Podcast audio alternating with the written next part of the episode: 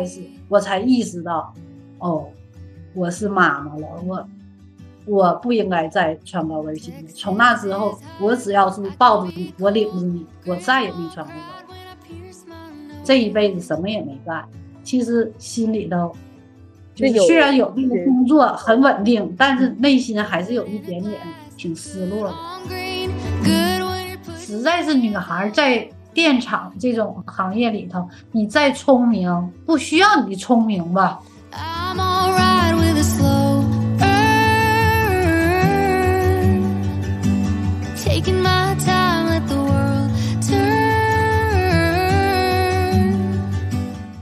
？Welcome to a special episode of Living Out Loud，欢迎收听全宇宙第一期不敢高声语 Living Out Loud 的特别节目。我是主播苏苏，另一名主播正在招募中。不敢高声语，Living Out Loud 是一档我最我观察记录当代人生活的漫谈类播客。在这里呢，我们会聊一聊最近经历过的事情、看过的书、追过的剧，所有的鸡毛蒜皮和皮毛蒜鸡。如果你也是一个自由又散漫的人的话，欢迎加入我们。其实大家从标题和前面的口播也了解到，今天啊，我们节目的特别之处呢，就是说我们上线的这一天是主播苏苏的生日啊，Happy Birthday to me！另外呢，请到了一位非常特别的嘉宾，就是我的妈妈。为什么会想在我生日的这一天请妈妈？其实有一个原因，是因为我觉得生日这一天哈，对于我的重要程度。和特别的程度远不及这一天对我妈妈的重要程度和特别程度，而且呢，今年其实是苏苏的二十六岁生日，然后我妈妈的二十六岁生日其实是她成为母亲后的第一个生日，所以我也蛮想借这个机会聊一聊我们完全不一样的二十六岁，以及在我们共同相处的这二十六年。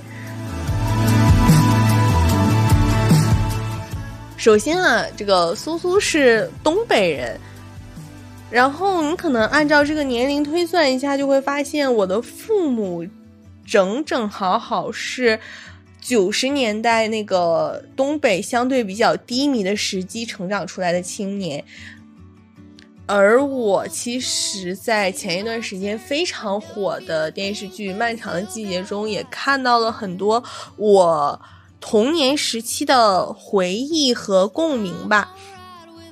但是其实呢，我是生长在一个把我保护的非常好、非常幸福的家庭，所以不管说是低迷的社会，还是我自己进入社会之后遇到的一些波折，对于我来说都没有太大的影响和伤害。而且大家从这段谈话中也可以感受得到，就是我跟我母亲的关系非常非常的好。另外，我们在聊天的时候也有聊到我的父亲。其实我爸爸他从来也都不是一个缺位。的父亲，而且是一个也蛮懂得怎么去教育女儿的大帅哥。哎，我真的不知道我妈究竟说了多少遍她找了个大帅哥这件事情。咦，最后想说的就是，其一，因为我们这个节目是线上录制的，声音可能听起来稍微有一点奇怪。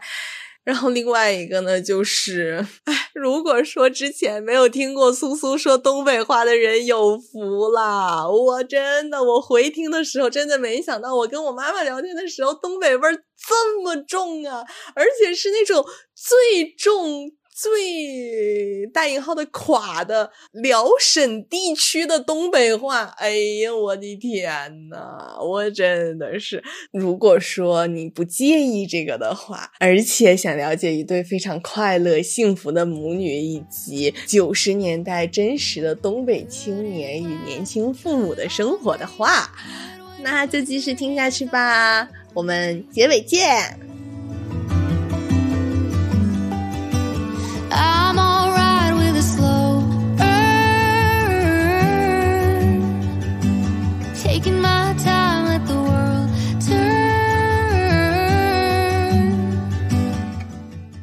Hello，对面的女嘉宾你好呀。还咱还女嘉宾？怎么你再给我联系个男嘉宾呗？我我我我给你网购一个男嘉宾。哦，今天我看了那个就是毛血旺那期大王那个嘛，就他知道自己怀孕的那个时候，你就比如你当时知道自己怀孕了是个什么样的心情？啊啊啊！其实就是有宝宝可以说是计划内的吧，因为就是结完婚了嘛，那个时候就想，呃，也够年龄了。我们那时候生宝宝是需要有指标的，需要有晚婚的指标。年龄呢，我也够了，就觉得，嗯，是时候可以生个宝宝了啊。而说完这句话的时候，第二个月吧。感觉到好像是有宝宝了，是忽然意识形态上，还是说身体上有啥感受吗？身体上，记得我那个时候反应好像是挺早，二十多天的时候就感觉就有一点就胃疼，就莫名其妙就胃疼，完就开始不爱吃饭了。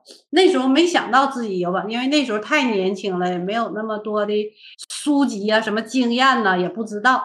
然后到日子了嘛，例假没来，就感觉肚子疼，啊，那个时候就是就想是不是有宝宝了，然后就上医院去检查去了，检查回来就告诉爸爸有宝宝了，完，爸爸还说不对呀，电视剧演的是。我有了，你啊，是在跳跳的。我有了，你这这个好像跟电视剧场景不太一样，但是当时确实是是意料之中吧。这个宝宝并不是说什么意外呀，或者是说突如其来，感觉没准备好的那种感觉。对对对，这个这个可以说是准备好了。呃，这边说准备好了，宝宝就来了。啊 啊。啊，就是我们刚说准备要个宝宝了，结果下个月宝宝就来了，非常及时。后来就是在生宝宝的时候，那个因为是六月中旬嘛，哈，非常非常热了啊，在东北也是特别热了，还好吧，就反正就是生下来就是那个过程嘛，就是都已不太只记得生下来的时候就觉得很震惊。就是因为生前吧也有恐惧，也害怕啊啊，也曾经问过你大姨，因为呃，我大姨是医护工作者，嗯，哎，也问你大姨，我能死不？害怕啊，嗯啊，完了，你大姨回答就就是说，你看不都好好的吗？也还是挺恐惧的吧。但是等到生下来宝宝的时候，那一刹那那个。呃，医护人员给我抱过来的时候是非常震惊的，当时就觉得这小孩是我生的，嗯，完就问那个医生，这是我生的吗？嗯，啊，让医生给给训一顿，因为那个时候吧，报纸上就有那种说婴儿抱错的新闻啊啊啊，完了完，我问了这么一句，其实我就是震惊。我怎么能生孩子呢？就觉得这么一个宝宝怎么就是我生的？完就被工作人员给训斥了一顿啊。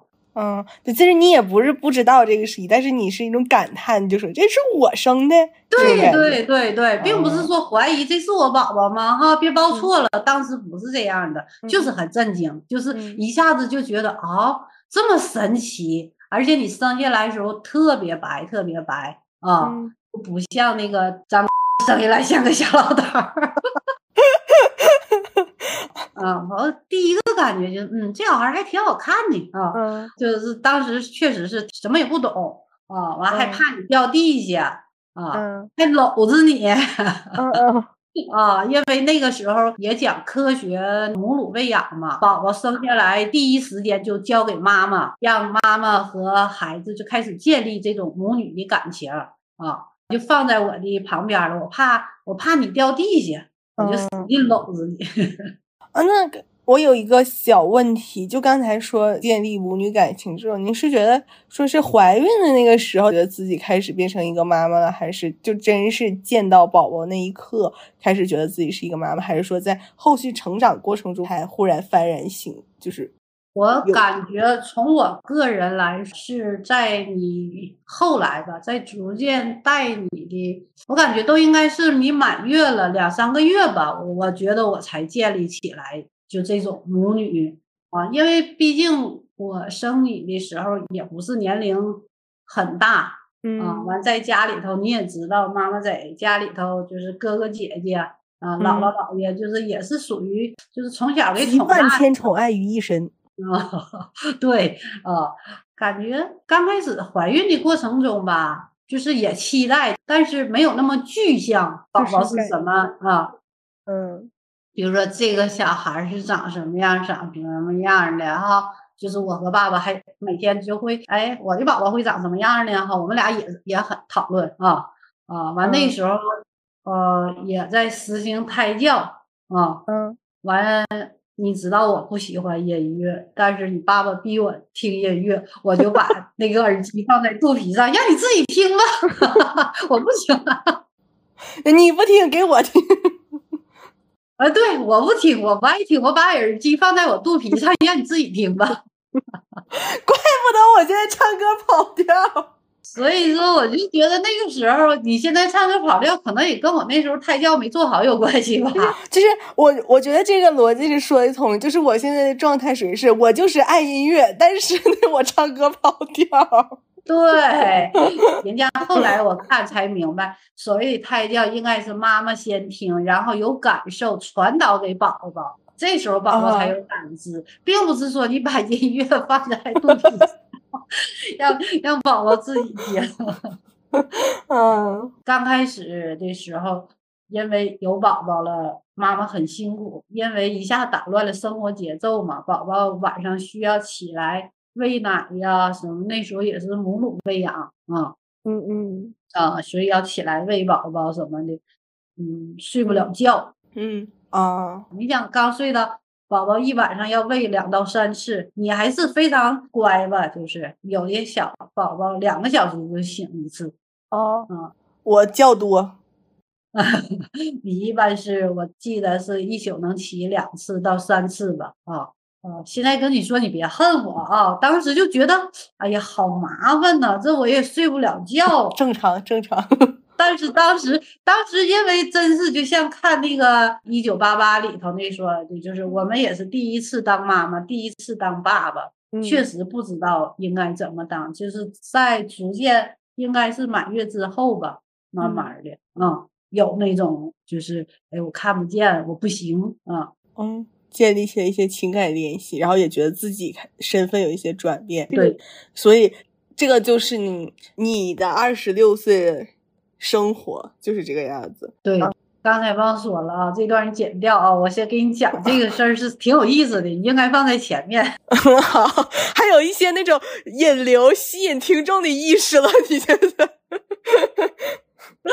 就是就是刚才你问我还没转变哈，因为怀孕期间嘛，就是不可以穿高跟鞋，就是穿高跟鞋本身自己的就是走路会不稳，完对那个宝宝在子宫里的发育也不好，所以那阵儿直到怀孕就换成平底儿鞋了。嗯，完可下生生完宝宝能抱出去之后，我就买了一一双非常非常高的大高跟鞋。终于可以穿高跟鞋了。经过十个月之后，再经历过呃坐月子在什么之后，我买了一双非常高的高跟鞋。嗯，我抱着你，穿着我的那个新的大高跟鞋，拧着拧着就下楼了。那你哥现在你就是什么辣妈？嗯啊，可惜呀、我打扮的非常漂亮，穿着漂亮的裙子，穿了一个大高跟鞋，抱着我几个月的小宝宝，三个月吧，那个时候两三个月的小宝宝，我下楼走，结果，你都想不到啊，我摔倒了，我咣叽一下子在马路上，我就没走几步，走了能有两栋楼那么远吧，也就就摔了啊，摔倒了。摔倒了，但是很神奇的，我没摔着你啊、嗯，我就就是我过后自己都不知道自己是怎么摔的，但是你完全是在我的怀里，你没摔着。天，那一刻开始，我才意识到，哦，我是妈妈了，我我不应该再穿高跟鞋了。从那之后，我只要是抱着你，我领着你，我再也没穿过高跟鞋。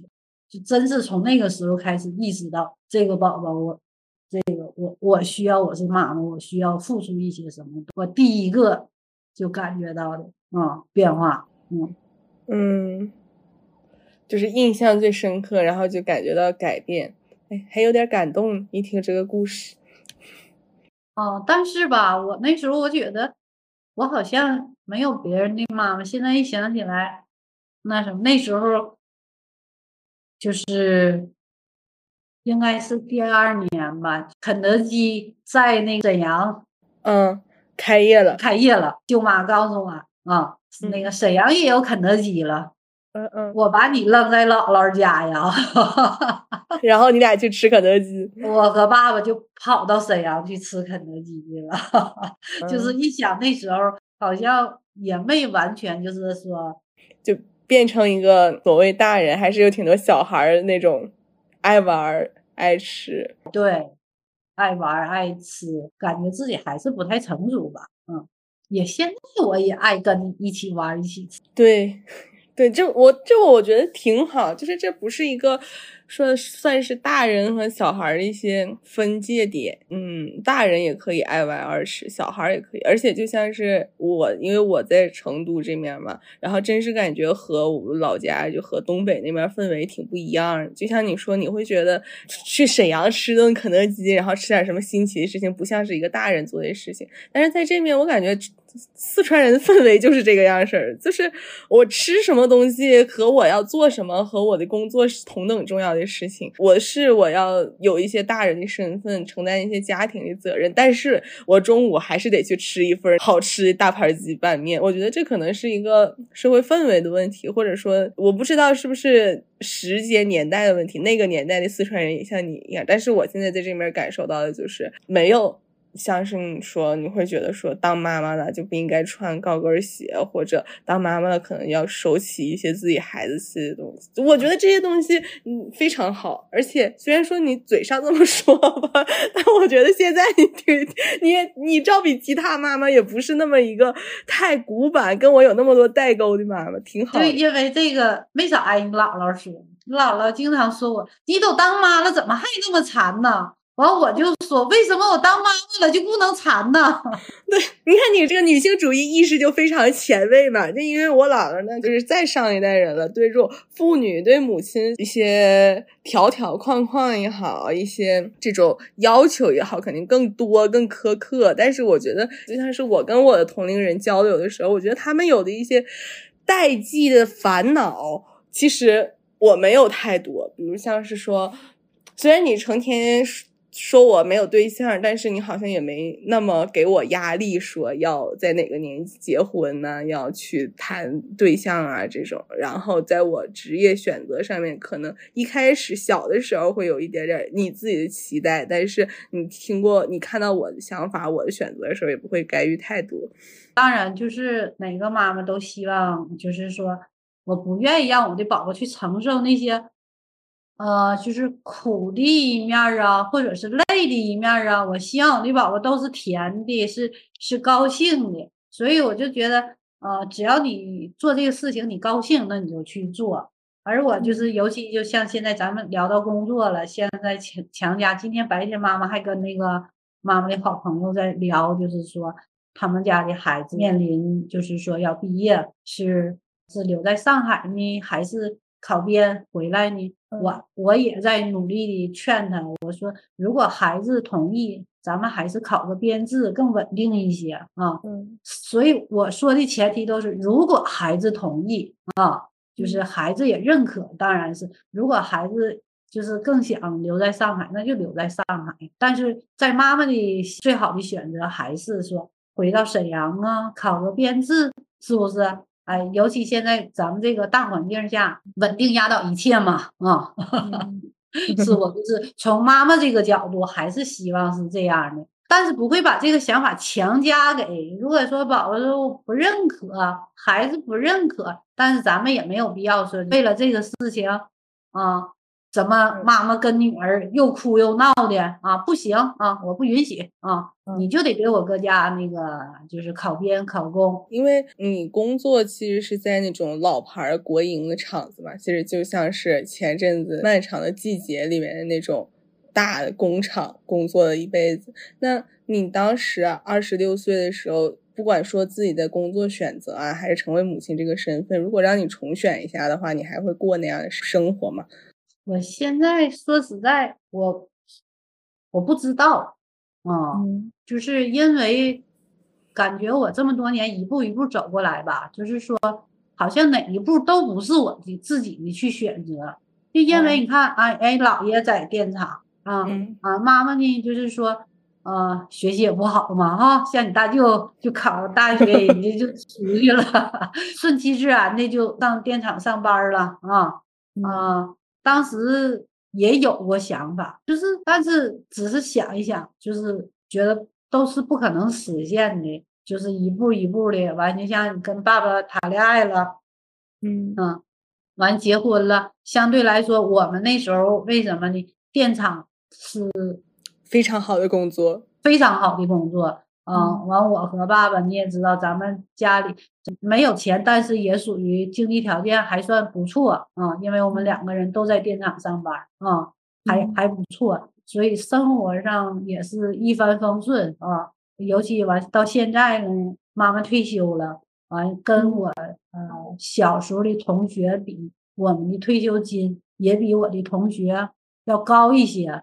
所以，我现在你问我这个问题，我会不会重新选择？我不知道。但是通过给你报志愿的时候，嗯，我我是避开那种企业工厂的那种专业来报的。这也是我为什么说，哎，你那个换一下哈。咱们因为妈妈在工厂里头，其实妈妈的心气儿也挺高的啊。嗯，是啊，就是，但是在这个工厂里嘛，企业里头。女孩的发展是非常非常受限制的啊啊！你看爸爸，你就能看出来，他可以说：“哎，我可以干，我干好了，我有提干的机会。”但是女孩，女孩呢，在这个企业里头，你不是生产主业，你都是在一些辅助岗位啊，就是像我们增值啊，非常难，就是很难很难。哎呀，在别的财务了，或者是。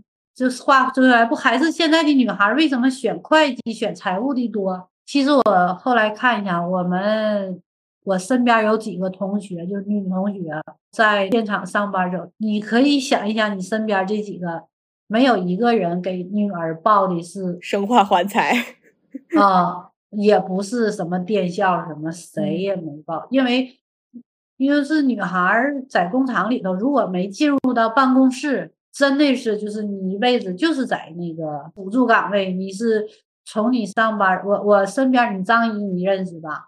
她真就是妈妈还调调动过几个岗位。你张姨真就是从上班第一天一直到她退休，就一直在那个清站的哦倒班啊，两个人。她那天退休之后，她说这一辈子什么也没干，其实心里头。就是虽然有那个工作很稳定，但是内心还是有一点点挺失落的。哦，嗯，哎，那我有一个有点好奇的点，就像是我爸爸做的那种比较，就在电厂里比较核心的部门里面，有没有女孩啊？有，但是比如说妈妈曾经跟爸爸属于一个单位，我们就是叫运行嘛，哈。但是确实这个事儿，我我跟你也聊过，我跟你也说过。嗯，尤其是爸爸那个岗没没有女孩啊，嗯嗯，有女孩的话，呃，干的辅助岗完后来就像妈妈似的，生完生完孩子之后，逐渐就都调出来了。嗯，那宝宝小的时候吧，他确实就是更愿意跟妈妈吧，啊啊，跟妈妈的时候也更好带。嗯 嗯，怎么什么怎么叫更好带？就是。宝宝比较乖，宝宝不闹，哎，对，就是这个很神奇。就是比如说你小时候哈，你在爸爸那儿哭呢，我抱过来就不哭。啊，其实这个可能有过宝宝的，可能都有这个体验啊，可能是天生的啊，还是说可能是说说男人更有劲儿啊，可能抱的宝宝不舒服啊。因为你想就那么小，你想你生下来六斤二两，嗯。那么小的一个小小宝宝，啊！但其实我刚才忽然想起来，就是我刚出生那段时间，你也是倒班儿，那个那段时间就比较辛苦，是吧？那你那段时间做的工作和后来做的工作有什么区别吗？倒班做的工作是比较核心的工作吗？倒班对是就是是电厂生产单位，电厂嘛，我们就叫发电部，肯定是要以发电为主啊，所以就是核心部门。但是我可以说我在核心部门里头，我干的是什么工作？你这一个岗位三个人啊，嗯前两个是男孩，妈妈是副值班员啊。哦，前一阵儿比较热播的那个电视剧叫什么？漫长的季节。对对，漫长的季节，我们每天上班是要带饭的。我上班的第一件事儿是给师傅把饭做好。嗯，可能现在你们都想象不是，我上班的第一件事儿就是给师傅把饭做好，把茶水把什么时候，因为我们电厂运行是要坐在那儿监盘的啊，就看仪表盘。看仪表盘，对，那个嗯我们就叫键盘，就看仪表盘。而女生呢，就是相对这些工作做的少。我可以这么说哈，搁电厂里头的男生非常好，他们就是你女孩，你不用干活，你不用键盘，你给我把饭做了就可以了。呃，从这个角度讲，确实是挺像东北老爷们干的事儿。对我上班就是说，呃，把饭做了，把水给他们打回来，把泡上茶，然后呃，我把电量算算好电量，剩下没地方哦就一些计算填表的工作。哎，对对对，就干让我干一些比较干净、比较，比如说要出去挺脏的活儿，他们就会告不用出来，不用出来。可能就是不一样时代人的一种想法不一样，就像是比如你那个时代，可能觉得男生说，哎呀，就不让女生干这种活儿，然后他觉得挺好啊。就是如果说我在工作岗位上，男生跟我说，啊，你不用做这些比较什么什么的，我会觉得有一点不舒服，我会想说，嗯，你们能做，我也能做。完，而且你你记着，妈妈还有一个发小啊，嗯嗯。那个三姨，啊，我知她谈恋爱就是因为在同一个岗位上，那个她的老公就是把所有的脏活累活都包下来了。嗯 啊，就不用她去干。其实是我们和你们就是可能工作的不一样吧，啊，嗯就是也不是说他瞧不起你，他反倒是因为就觉得，哎，你女孩儿挺脏挺累的活不要去干去了。可能是因为现在的电厂的自动化可能是更高一些，嗯好像是说运行的工作呀，啊，发电的工作就没有女生了，就是说，啊，我们那时候的比例是四个男生一个女生，，OK，招四个男生带一个女生。对，完了女生去干一些辅助的工作，嗯，行吧。而且就听你刚刚说这种四个男生带一个女生，然后不管说你的岗位还是说招进来的那个女生做辅助，就像我，我想起来我之前看一本书叫那《狗屁工作》，就是 bullshit job，它是专门就讲说社会上存在一些狗屁工作，就是这件事情没有什么意义，就是纯粹的靠人力，而且里面就提出来一个观点说，其实女性是更容易陷入到这种呃狗屁工作里面，就是她没有什么实际的生产力，然后对自己来说个人成长上也没有太多的注意，只不过就是因为可能自动化没有到那个程度，更不可能说现说现在 AI 可以做这么多事情，但是就需要一个人去填表、去记录这种工作，所以我感觉在你们的那种工作氛围里面，可能女女孩儿就被放在了很多这种无意义的对狗屁工作上。对。但是后来就是说妈妈换了换了一个岗位，你知道了，在化验嗯化验，那个就是全都是女孩儿，全都是女，但是我有有有一些男同事到我们化验室去参观的时候看我们的工作，嗯，他们看，哎呀，这个工作我可干不了，因为哦。化验室嘛，就是用天平，用那比较细致。哎，对，比较精细一些的工作，这个时候男孩儿可能就是呃，就是没有那么细致，没有那么耐心去做哎，对对对，嗯，我嗯认为就是说，有一些工作确实是男孩干、女孩干都行，但有一些工作就是女孩干的时候比男孩干的好。啊，对，哎，完有就像妈妈前后经历的工作，尤其就像你说，原先妈妈和爸爸在一个单位，那后来确实爸爸干的工作就是比我干的好，比我重要。假设说哈，就我们工作先聊到这儿。就是现在，因为你二十六岁还蛮辛苦的嘛，就刚刚开始带我，然后又是倒班做这些工作。那如果假设说哈，让现在现在的你自己给二十六岁的你自己送一份生日礼物的话，你会送他一份什么礼物？你现在要说这个想送礼物，我我想说，我。太想给你找一个好阿姨带你了 啊！怎么怎么带我？就送给你自己吗？送给你自己一个好阿姨？送给我自己一个好阿姨带你。那个时候，因为妈妈在那个生完你之后的最大的困扰就是没有人帮我带宝宝。嗯，可是我要需要去工作。那个时候也不可能，就是现在就说你不可能，你有一份正式的工作，哎，你生完宝宝你不干了，那是不可能的啊。就像现在也一样，我们有产假，产假六个月之后上班，上班不舍得给你送幼儿园，我们那时候幼儿园也接收六个月的宝宝。哦，六个月是有点太小。啊啊，六个月都不可能给你送去当宝宝，嗯，不。当送去当宝，这个剪掉啊！看网络上也在探讨这个，就是说啊，女孩为什么不爱生？我就说，如果你有宝宝，我一定去给你带，让你出去工作。我当时就是，我这头很着急，我的产假已经歇完了，我需要去去上班了，但是这边呢，没有合适的人帮我带宝宝啊。啊啊！而且我的工作呢，又是和爸爸一样，我们两个人都倒班啊。嗯嗯啊，完就是想找一个白天帮着能看看你啊。啊，可以说找了好几个呀啊。嗯。而且你也知道，咱们在电厂呢，都熟悉，都认识，但是一打听，这个人不行，那个人不行。身边妈妈身边的朋友都有，像你静怡他们哈，都有这种困扰。我当时我们的感慨就是：天呐，找一个好的阿姨比找一个对象还难。啊，完了后来还好吧？后来找的就是找了有一个阿姨，我记着小时候带我。你你你能你能想起来那个阿姨吗？我知道，我就知道是一个朝鲜族阿姨。然后我，所以我现在就爱吃辣白菜。嗯，完就交给她带。带到你两岁，我不跟你说吗？你你过了两岁，我马上就给你送到幼儿园了。因为那个时候二十六岁已经有宝宝了，所以再说我们那时候就是就是宝宝是第一位的呀。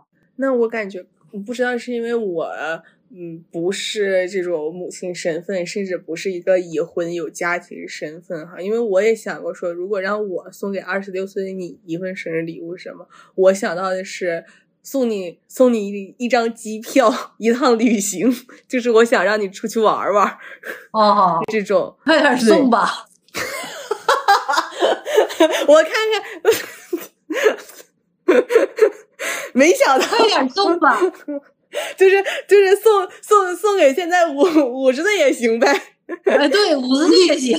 我那时候不是去旅游，那时候我宝宝还小，你现在送我吧。行行行行啊！天府之国欢迎你啊，哥来来成都耍啊！正好，反正你你不是想找一个很好的阿姨嘛？正好咱们就我送你两张机票来天府之国，然后你就照顾我，是吧？你看你你的愿望也实现了，我的愿望也实现，我笑死了。对，反正 我想送你机票，原因就是其实刚刚提到那些你比较辛苦那段时间，然后再加上。嗯，就是你做妈妈之后的感受，我之前也知道嘛，而且我也知道说你是一个，啊，内心怀有诗与远方的双鱼座，非常浪漫，有自己的追求。我其实有点想让你去看一看外面世界什么，你想去哪儿去哪儿？你当时想去北京，想去上海，还是说想去？国外什么地方你想去哪儿看一看？然后或许你看一看的话，会有一些对自己生活不一样的选择和抉择。就像你也说，你当时呃也想过说是我要自考或者离开这个圈子。你要是说到这些，我确实妈妈就是在我们电厂这个范围内，在我们同龄人中吧，也算是就是说有点跟别人不一样吧，嗯。学这学那，就是你也知道，咱们搁搁电厂，敢往室内来，啊啊，就是有点不服劲儿。所以为什么现在你跟我说那些之后，我能理解你。包括硕那阵骑行到西藏啊，你看他跟跟二姨说不通的时候，他跟我说，我说我能理解啊，因为就是这些想法在我的内心产生过，但是我没有去做过。嗯嗯，那会不会？就是也是有像是那个电视剧里面王阳妈妈说的那种感觉，就是你从出生，你祖祖辈辈就在这个圈儿里面，但是当你想要踏出这个圈儿一步的时候，你是有一些恐惧和不相信在里面，所以你会就慢慢打消自己这样的想法。那时候挺羡慕的，因为那个已经工作了嘛，我记得我已经工作了之后。大舅还在上大学，我去过他的大学。哦，哎，那这个其实你心里心理落差其实蛮大的吧？当时感觉，现在回忆起来吧，其实就忘了，当时应该是啊，但是现在想起来忘了。嗯，我当时文艺女青年嘛，是不？我我现在也是 啊，就是自己爱写点什么，完拧吧，嗯，就是又不敢。就是也没那个能力，认为自己也没有那个能力，但是就是拧吧啊，就是都结了婚之后了，慢慢慢慢的就觉得，诶，为什么别人都能就是能接受，我怎么就后来慢慢慢慢好像。哎，就是涌入资金去了。哎，自己有家庭了，有宝宝了，工作也不错。你也知道，我们的收入也也不错，确实不错。啊 啊，所以慢慢慢慢，好像就把年轻的时候就那一点点吧，就可以说就就是那一点点的想法就就没了。合着有一部分是谈恋爱的原因。嗯，那要不谈恋爱，找不到你爸这么好的呢？你爸那么帅。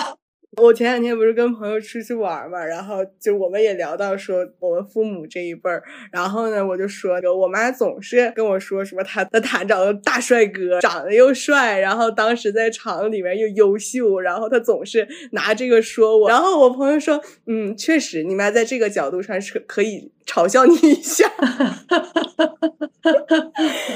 哎，你说你的找个帅哥，你也不给我传授一些找帅哥的经验。我不跟你说了吗？你得干啥？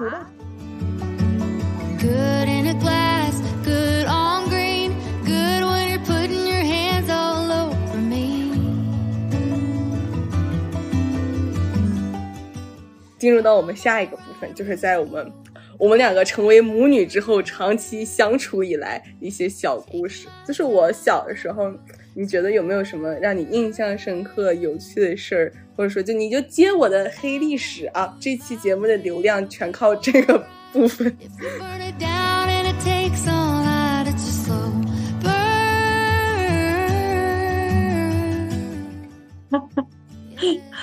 哦，那你小时候啊，都说你乖，小时候幼儿园呢，长大的老师啊，都认为你很乖，是，但是其实。你胆子可大了，但我感觉我现在也是，就内心一直比较躁动，但是在外人面前展现，然后肯定从小到大都是那种好学生，然后就是特别乖孩子，老师就表扬那种，确实是这个样子。从小老师就表扬我，就我就是榜样。你从小就是有非常乖的一面，但是你也有自己的主意的一面。什么？从什么时候开始发现你特别有主意呢？啊，你曾经大闹幼儿园。大闹幼儿园老出名了，是不是？老出名了，大闹幼儿园，因为你去头一天吧，因为你到了一个新环境，幼儿园又布置的又那么多玩具，不，开学第一天嘛，哈，你自己就走进去了啊。啊，我还觉得，哎，这小孩挺那个。去了一个星期之后就腻，就不想去了。但是你吧，你从小你是能讲道理、能讲通的孩子。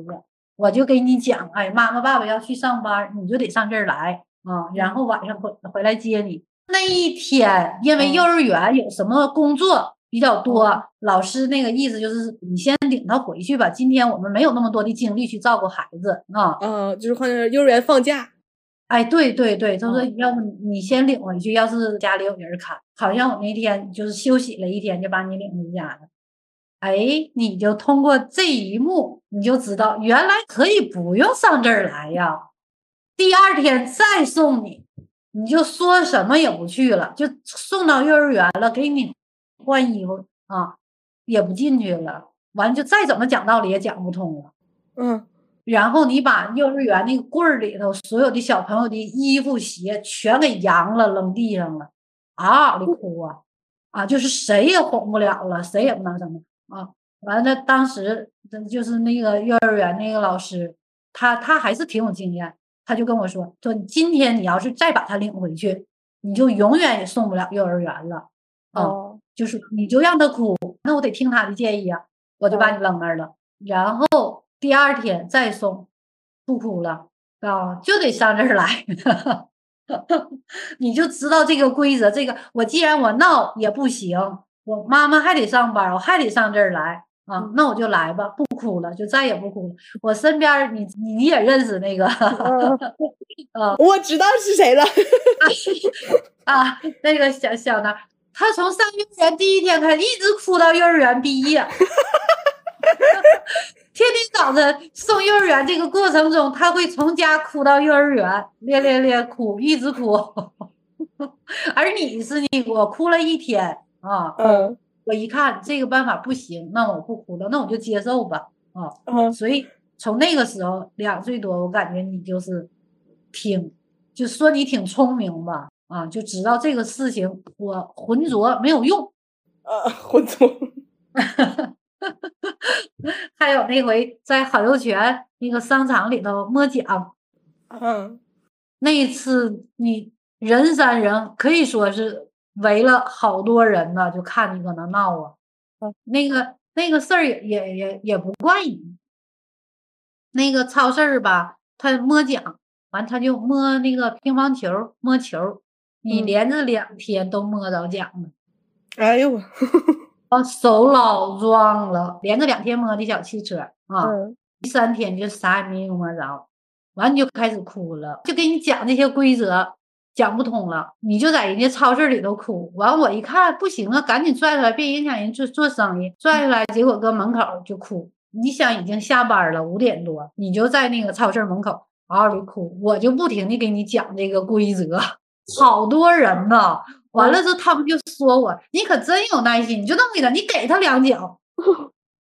完，但是当时我认为吧，这个你没有错，嗯，就是你不懂这个规则，不理解，以为进去拿一个球就有小汽车，进去拿一个球就有小汽车。今天我为什么没有小汽车？哎，对你当时就是这个，完那个好游泉的老板就拿出来一个小汽车，就给你啊，嗯，你我不要，我要自己摸。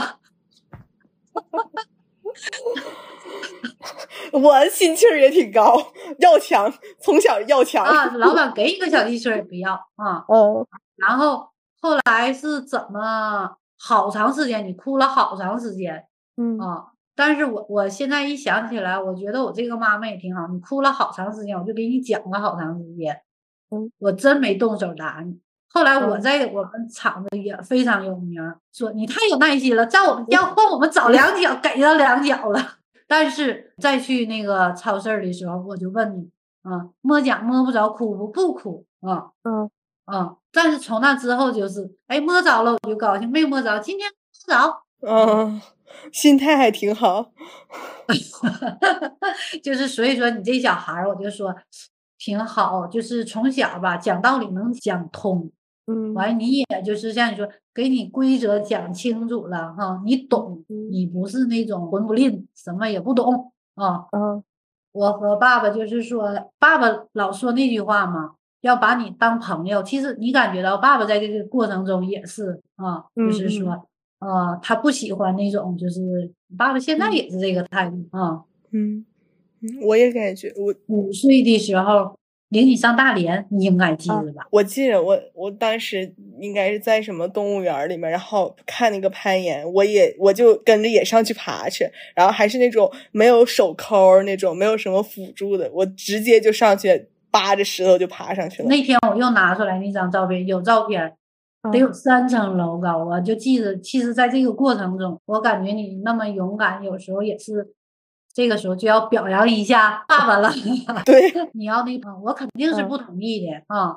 完，然后得有差不多三层楼那么高。你说你才五岁，你就要往上爬。完，你爸就说让他爬啊，我搁后头跟着他。真要是你掉下来，你爸也不可能接住你对，你在前头，爸爸就在后头，一步一步的啊，就那么往上爬，一直爬上去。我就记着，你爬上去之后了，妈妈，我爬上来了。哎，我我记着，我当时我都哭了。哦，哦哦，我就是挺震惊的，我女儿这么小哈，就有还挺勇敢。挺勇敢，完再一个就是爸爸保护了你的好奇心。爸爸就是总是说你不要告诉他什么事儿不行，就像你小时候玩那个大虫子，记着不？大青虫，我害怕那些东西。嗯，你爸爸去买菜还特意给你买两个回家玩。你爸爸从你就说你不要告诉他什么是害怕的，什么是不害怕的，让他自己去感受。他如果害怕了再害怕，所以你从小到大你没有什么害怕。你爸爸这个教育方式还是。挺好的，挺正确。嗯，我也感觉。你虽然说可能我会开始怕攀岩啊、虫子啊之类的，但我感觉可能在我潜意识里面还是比较勇敢的一个小孩。就是从那个时候开始培养起来，就是什么事儿我的第一反应是我去试试，我干干呗，是吧？哎，我好幸福呀！我现在经常这么觉得。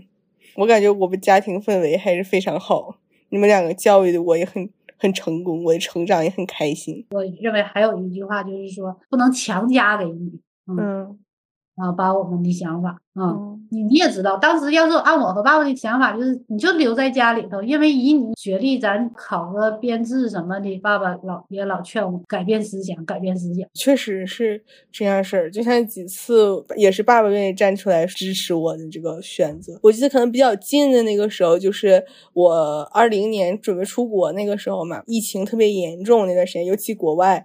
你是后来跟我说的，好像是当时你其实有点担心，就反正这个课在国内也能上，是吧？就觉得对对，有点想让我在国内上，但是我其实自己挺想去，然后。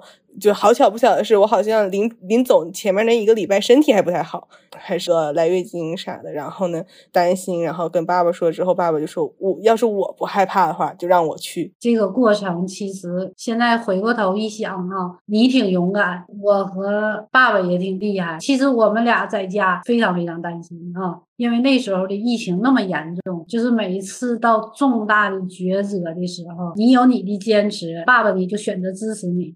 只要你这个事儿不是错的，嗯，就不应该去极力反对。我就说说我的那个我非常好朋友，我说你当妈妈是自私的，你是为了你自己的内心的感受把孩子留在身边的，所以我也是不想让你认为我很自私。哎，你可不自私，你太不自私了。你不仅当妈妈不自私，你在你的原生家庭里边你也从来不自私，有点奉献型的人格。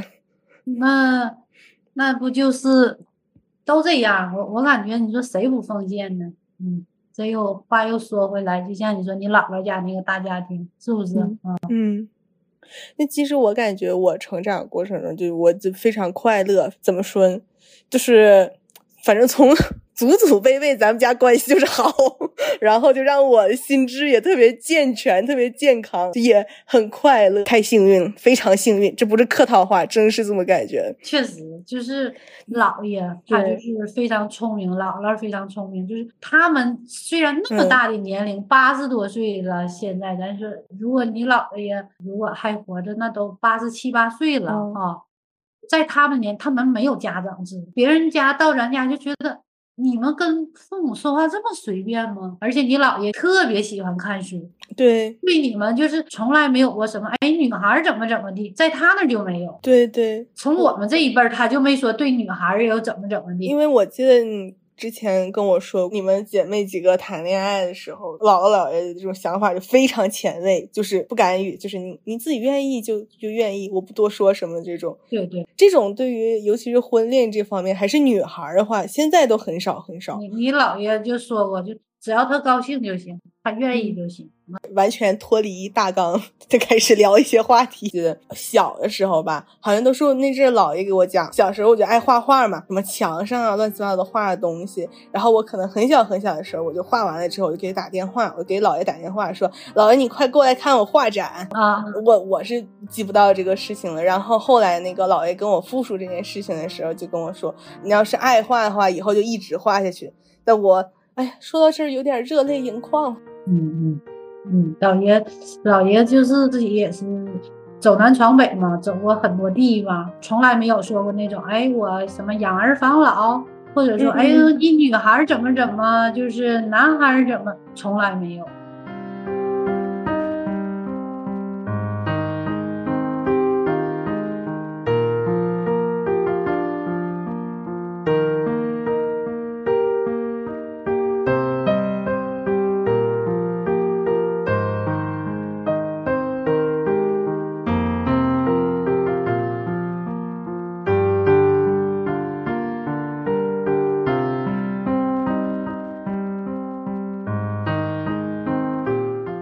说到这儿，我一直都觉得，可能我在爸爸那边还好，的我在对你的感觉就总觉得有点可惜，就是一直就是在这个小圈子里面，因为我真觉得，就可能我见识到一些不一样的职业选择，或者说不一样的这种人生过法，我觉得你，嗯嗯，可能如果不生在那个环境里面的话，你会过得更好，就是你有更美好的未来的那种感觉。妈妈身边那些同学在电厂能考出去的，真是。不多，我也不见得我出去了比现在更好。我的收入不错，我的工作也很轻松，而且还找到你爸这么很优秀的，就是完一直这么多年很顺，完家里很幸福。像你大舅那是凭自己实力考出去，考大学考出去了啊，就是太不容易了。能留在那个电厂还是全民，妈妈是全民，不是大集体，也是就挺自豪吧。就是我感觉你其实对曾经那种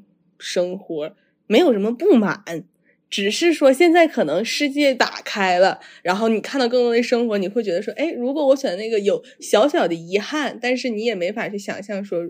就是我要去过这样生活是什么样的？这这又就要唠到你姥爷啊，姥爷就是因为受你姥爷影响，老看一些那些书啊，接触到一些东西，就挺羡慕那些人的。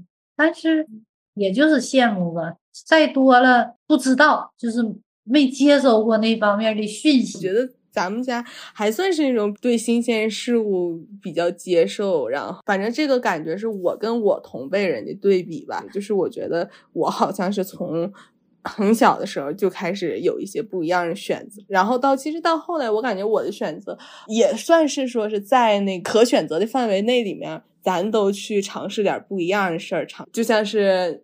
那本叫《张医生与王医生》吧，那本书咱俩都看了嘛？啊啊，对，那种一老本神儿的那种生活，咱们其实都有点反一老本神儿。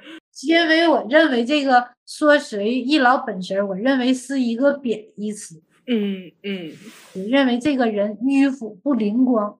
嗯，不懂变通，没有灵气，是有一点。我是这么理解的。为什么建议你报师范？我是因为实在通过妈妈的这么些年的工作经历吧，实在是女孩在电厂这种行业里头，你再聪明，不需要你的聪明吧？就这么说吧，电厂里头不需要你去聪明，不需要你的，你去用你的头脑去工作。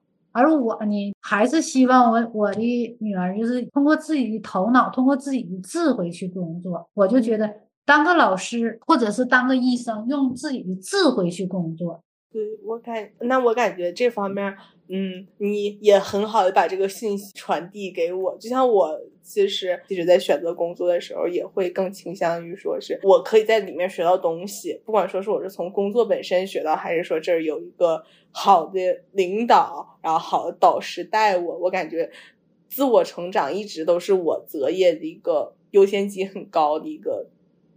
排序，通过我自己吧，我就认为用我的聪明，用我的智慧去在做这份工作，用我有一定的技术含量啊。为什么去说爸爸更在电厂里头就能干的挺好？因为他可以去琢磨，啊，去思考，需要不断学习。哎，对对对，啊，我我认为，哎，妈妈做的工作呢，我只要把这个工作干完就完事儿了。就只需要你用双手机械的去工作，那样的工作我认为不好。那个过年的时候去机场嘛，然后爸爸送我，他在车上也问我说：“哎呀，你现在还学习不？” 其实咱们仨出发点都是一样，就都想做一些这种有价值、然后有成长的工作。然后你俩也是希望我就千万别说放弃学习，放弃。精进自己这件事儿。就前两天跟爸爸视频，爸爸也问他现在还学点什么不？我说他学，嗯，你通过爸爸的经历，你不觉得爸爸就不停的在学东西吗？对，感觉到。前两天你爸还在考两个证呢。天，太卷了，卷王之家，怪不得。就是也是通过身边的经历，就是说。就认为还是不放弃学习的人，咱不说是成功吧，最起码让自己就是有那种，咱不说取得多大世俗层面的成功，我多有钱，做多大官，但是我起码这辈子我对得起我自己。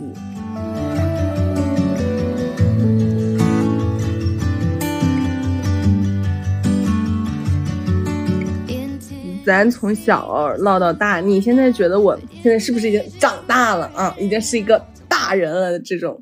哎呀，你老问我这个问题，我没觉得你长大还小，为啥呢？那你想，你二十六岁的时候，你都有我了。我现在，哎，这么一说也是，从年龄上来说，可能应该是个长大的年龄，但我这个心智上面可能还并不是一个大人。你忘了，你跟我一打电话对我傻笑了，我没觉得你长大，嗯，但是有时候一听你说什么的时候，感觉你头头是道的。嗯，我跟别人是经常夸你长大了，可厉害了，啊，就说我女儿。但是在我内心，我觉得你没长。可能你要是问妈妈这一个孩子长大没？可能永远，因为你姥姥都认为我没长大。哦，真的？你是怎么感觉到姥姥也觉得你没长大？长大？你姥姥就直接说我，就在去年还在说我，你咋也长不大呀？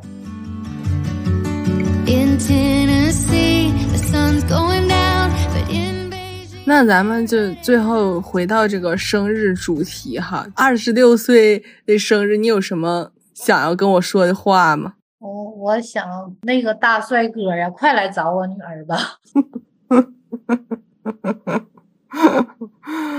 哎，因为这个，毕竟就是说，一个人在外头时候，妈妈有时候还是觉得。有一个伴儿更好一些，所以就是年年这两年过生日，我都在祝福我女儿快点儿吧。就是你就这么一个祝福和期望了啊？那期望就。就太多期望，我从来不给我女儿强加什么任何有压力的事情吧。就像你说，从你上学时候你的学习成绩，我从来不说要求你啊，这次考多少分，下回得考多少分，这次排多少名，下回一定要排多。从小到大，我和爸爸就是我女儿开心就好，嗯嗯，我女儿高兴就行，做自己想做的事儿，嗯嗯。其实我希望你是为了自己开心也好，就是为了开心本身而开心也好，就就希望你少少担心点什么吧。就我总觉得你一直就担心我，担心我爸，然后一直在操心这些事儿，然后再包括现在咱们一直聊说有一个比较大的家庭，然后嗯，就是。感觉你有点付出型人格，就一直在为别人考虑。然后我前一阵子自己出去玩嘛，在船坐那个旅行车，就看到那种叔叔阿姨，有一个应该是一个啊北京的阿姨，然后就说他们刚从去拉萨那边，然后就说在布达拉宫的时候，你们在那块摆造型，亚拉索在那块唱歌，然后我就上厕所了，那照片上都没有我，我可上火了。然后我就感觉说，如果你以后上火的话，你只会因为。没跟 你的小伙、你的老伙伴一起亚拉索上火就好。嗯，好，女儿，我可能是说这个话就像有点煽情了似的，就是毕竟你们两个人是我最重要的人。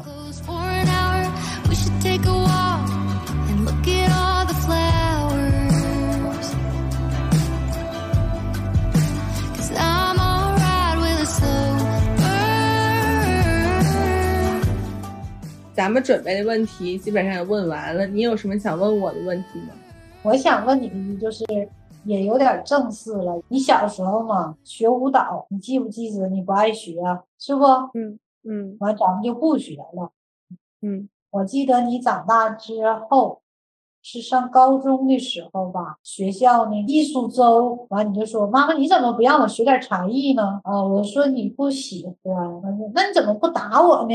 我说我不舍得打你。包括这两天我就在想，因为身边的同事家的孩子都纷纷的回到抚顺啊、沈阳啊考编制啊什么的，我就在想，我女儿以后会不会也问我妈妈，你当时怎么不拦着我呢？我不知道我做的对不对，我就想说，我希望我女儿多年之后吧，别因为今天这个选择后悔，就什么事情都不要去后悔，我也不去后悔，咱们一起往前走嘛，往前走，别回头。对，那你的问题是，我就问你，你会后悔吗？啊啊！就是假设我未来就有一天我也选择说我回东北老家，然后我会不会因为说当时这个选择后悔？对，就是你过了几年之后，可能是咱说，哎呀，妈妈，我还不如就留在家了呢。就是我是觉得吧，咱也不知道以后是个什么样的选择，有什么样的道路，不排除。说是可能有一天我就想回回沈阳，我不是那么排斥这件事情，只是我现在没做这个选择。然后另外一方面，我是觉得说，即使之后我做的这个选择，也不证明说是我对现在这个选择后悔，并且我觉得我是一定不会后悔。就像是我我一直觉得说，我一九年的时候第一次来成都。是我过去做过最正确的一个选择，我从来都没因为说是因为他辛苦，或者说因为假设哈，我说有一天我就想回老家当个老师或者干点什么东西，那这段经历可能相较于那段经历来说没有什么互相争议，我也不会因为这个而后悔，因为不管是一九年之后，还是说我现在做这个工作做这些事儿，我都觉得我首先我是开心。然后我也是有有收获在这里面，就是我是能感受到一定自己的价值。从我现在回看一九年我的这种心情，我觉得在未来，假设某一天我再去回看我现在这段经历，应该也是这样的感觉，就是我还是不觉得会后悔。而且再另外就是说我真是觉得现在非常开心，真非常开心。嗯，尤其是在在成都这边吧，但是我不代表说我就真是。就想永永远留在这儿，我也是保持一个非常开放的态度，咱们就往前走，能走到哪儿我都接受这种心态。但是我真是觉得回去年回成都的时候特别开心，除了说我之前的朋友之外，我这次回来认识了特别多不一样的朋友，通过各种各样的渠道嘛，就包括也去参加一些活动啊，然后呃，就像我自己做这个播客也认识一些朋友，我感觉。这种自信，然后愿意去跟人产生连接的心情，我在杭州是完全没有的。就是我在杭州还是觉得自己是一个局外人的那种，在成都我就是从我自己的一些行为特点，我觉得我是更自在，并且更更自信一点。我对我现在生活是非常满意，我也很开心。其实从杭州回来算是一个比较被动的选择嘛。从这一点上就在想，反正未来发生的事情，未来可能还有很多个瞬间是这样，不管说主动选择和被动选择，其实它就是发生。我只要这个当下是开心满意就 OK。嗯嗯，好，好，对，是 聊得非常好，真是。